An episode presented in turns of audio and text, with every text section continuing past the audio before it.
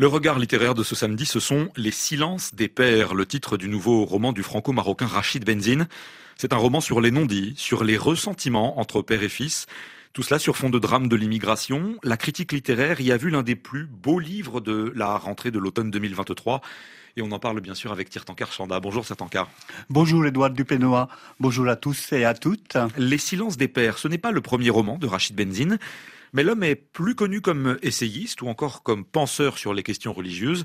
D'où cette première question, qui est Rachid Benzine? Enseignant, islamologue et chercheur associé à l'Institut protestant de théologie, Rachid Benzine s'est fait connaître dès la fin des années 90 comme essayiste et récemment comme co-auteur avec le rabbin Delphine Orvilleur des mille et une façons d'être juif ou musulman. Enfin, Rachid Benzine est aussi l'auteur de quatre romans, des romans dont les protagonistes sont des personnages de peu. L'écrivain revient aujourd'hui avec ce nouveau roman qui se veut une exploration de la mémoire de l'immigration travers les heures et malheurs d'un damné de la terre marocain débarqué dans la France des Trente Glorieuses.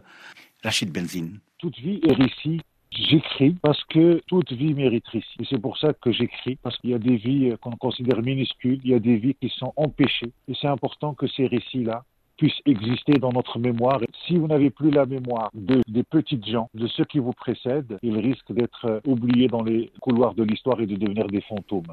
Est-ce que vous diriez, Tirtankar, que les silences des pères renvoient au silence des fantômes dont l'auteur vient de parler? Justement non. L'ambition de ce roman me semble être au contraire d'arracher le protagoniste à son silence fantomatique. Ce silence a été la cause du conflit au cœur du roman entre le protagoniste et le narrateur, qui est son fils, devenu un pianiste classique de renommée internationale. Le fils reproche à son père taiseux son mutisme qui est à l'origine de leur malentendu. Mais Tirtankar, ce roman, il raconte quoi?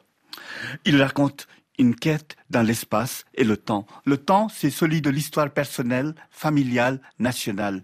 L'espace, c'est celui de la géographie reconstituée dans l'imaginaire, de la France où se déroule l'action du roman, et le Maroc originel, si loin et si proche. Rachid Benzine.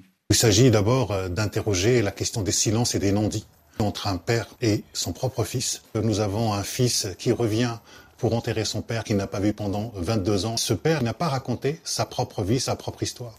Et cette histoire va être racontée lorsque le fils, au moment du déménagement de l'appartement, trouve des cassettes audio que son propre père envoyait à son grand-père resté euh, au Maroc. Et à travers ces cassettes audio, il va partir à la quête de ce père qui vont l'emmener du nord au sud de la France où il va découvrir que ces pères qui étaient silencieux n'étaient pas aussi silencieux que cela. Une dernière question, Tirtankar trois raisons pour lesquelles, selon vous, il faut lire ce livre de Rachid Benzine Je n'aurai peut-être pas le temps de vous citer trois raisons, mais les auditeurs qui liront ce livre apprécieront, je crois, l'économie de moyens mise en œuvre dans ces pages pour nous faire passer constamment de l'intime au social, des secrets de famille aux secrets d'histoire. La petite histoire d'Amine et de son père se joue ici sur fond de la grande histoire sociale de l'immigration, comme le rappelle l'auteur Rachid Benzine. À travers ce père-là, je raconte à peu près 70 ans d'immigration de la société française et que ces immigrés ont aussi des histoires et aventures particulières, des histoires qui ne sont pas suffisamment racontées, qui ne sont pas suffisamment connues. Ce souci d'embrasser l'universel est présent dès le titre du livre qui nous fait comprendre d'entrée de jeu que l'ambition de l'auteur est de raconter moins les silences d'un père au singulier que les silences des pères, pères au pluriel, des pères d'ici et d'ailleurs.